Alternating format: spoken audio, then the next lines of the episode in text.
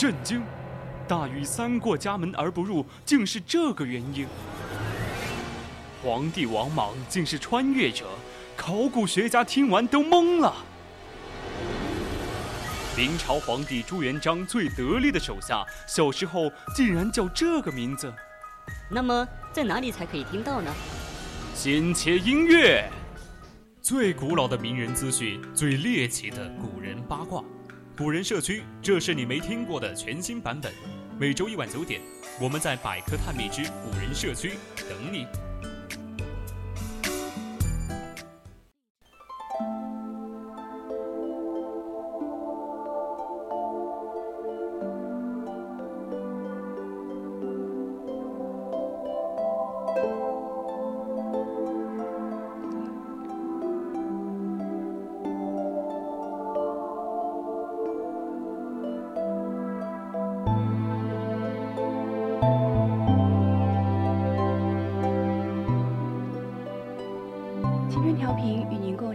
这里是 VOC 广播电台百科探秘之古人社区，我们将与你分享的是最古老的名人趣事，最猎奇的古人八卦。我是主播郭冬梅，今天我们将要讨论的是蜀中四大才女的故事。欢迎大家到我们的 QQ 听友四群二七五幺三幺二九八与我们一起讨论，或者到我们的荔枝直播平台与主播进行互动。当然。如果你觉得我们的节目很有意思，你也可以关注我们的官方微信，搜索“青春调频”关注即可，或者到微博上 @VOC 广播电台，我们会时刻关注您的消息。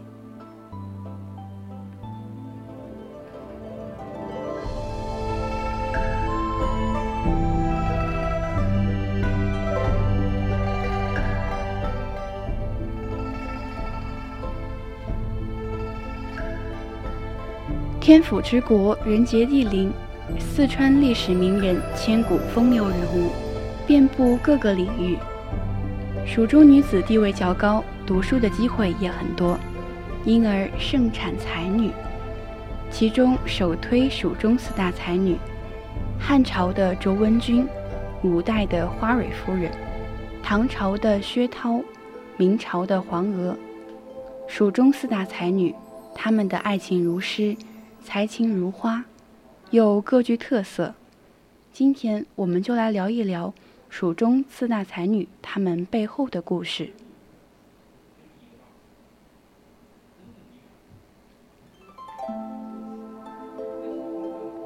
这个名叫卓文君的女子何其有才！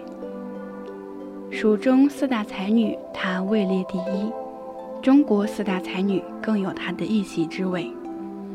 他的才情与风华不仅被当时所称颂，也为后人所传颂。愿得一人心，白首不分离。这首诗，很多人都已经耳熟能详，但是也有很多人不知道它的出处。这首诗就出自卓文君之手，也纪念了他和司马相相如曲折浪漫的爱情故事。卓文君是汉代灵琼富商卓王孙的女儿，酷爱音乐，精通乐器，姿态十分优美。奈何十七岁时丈夫去世，只得回娘家居住。在父亲宴请宾客时，被风流倜傥、精通词赋、善弹琴的相子司马相如一首《凤求凰》。凤兮凤兮归故乡，遨游四海求其凰。凰兮凰兮从我兮，得脱子尾永为妃。交情通义心和谐，众业相从，知者谁所喜也？当天晚上相约私奔到成都，成就了一段私奔相如的佳话，世代流传。到了成都，卓文君没有嫌弃相如家境贫寒，而是相互扶持，在临邛当街卖酒，留下了现在世人敬仰的文景记。他的父亲知道女儿当街卖酒，感到万分羞愧，只得给了他们一部分钱财，也算是承认了这个一贫如洗的寒门女婿。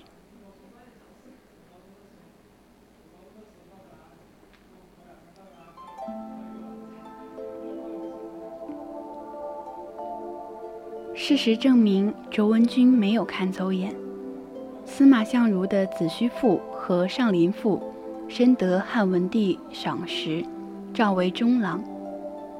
在京城仕途得意的相如，也开始给平淡的生活找点刺激，有了纳妾的想法。于是就写了一封信给远在蜀地的妻子。信中内容为：一二三四五六七。九十百千万。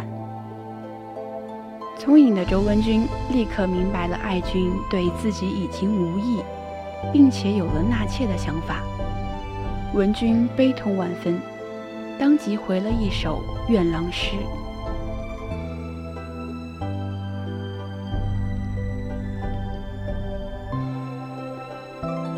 一别之后，两地相思，只道是三四月。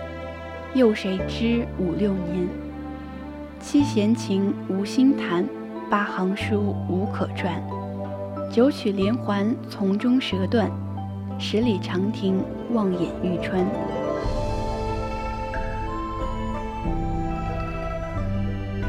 百思想，千系念，万般无奈把君怨。万语千言说不完，百般聊赖时已阑。重九登高看孤雁，八月中秋月圆人不圆。这首又被后人称作数字诗，世代吟诵。后来卓文君还赋了一首《白头吟》。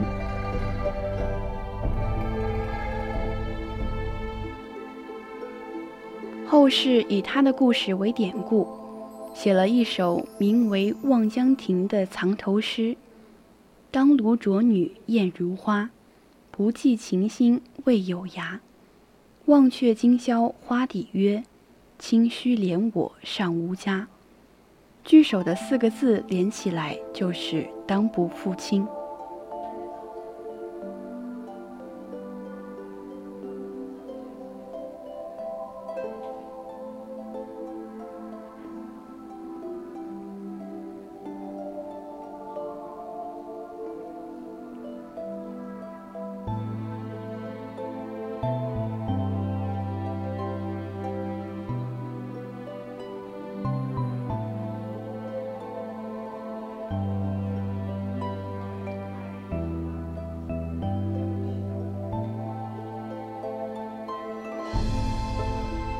相如看到这两首诗，想到妻子对自己的无悔付出和执着，感到羞愧不已，当即回信：“送之佳银，而回忆故布，当不令负丹青感白头也。”表明自己不纳妾、愿白头的决心。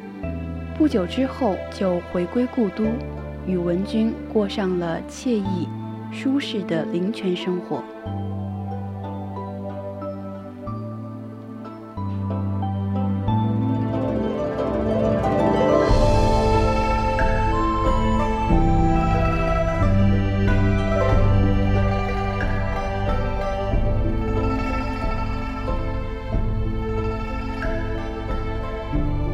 这四位才女，每一位皆为银盘玉珠，全是碧湖明海。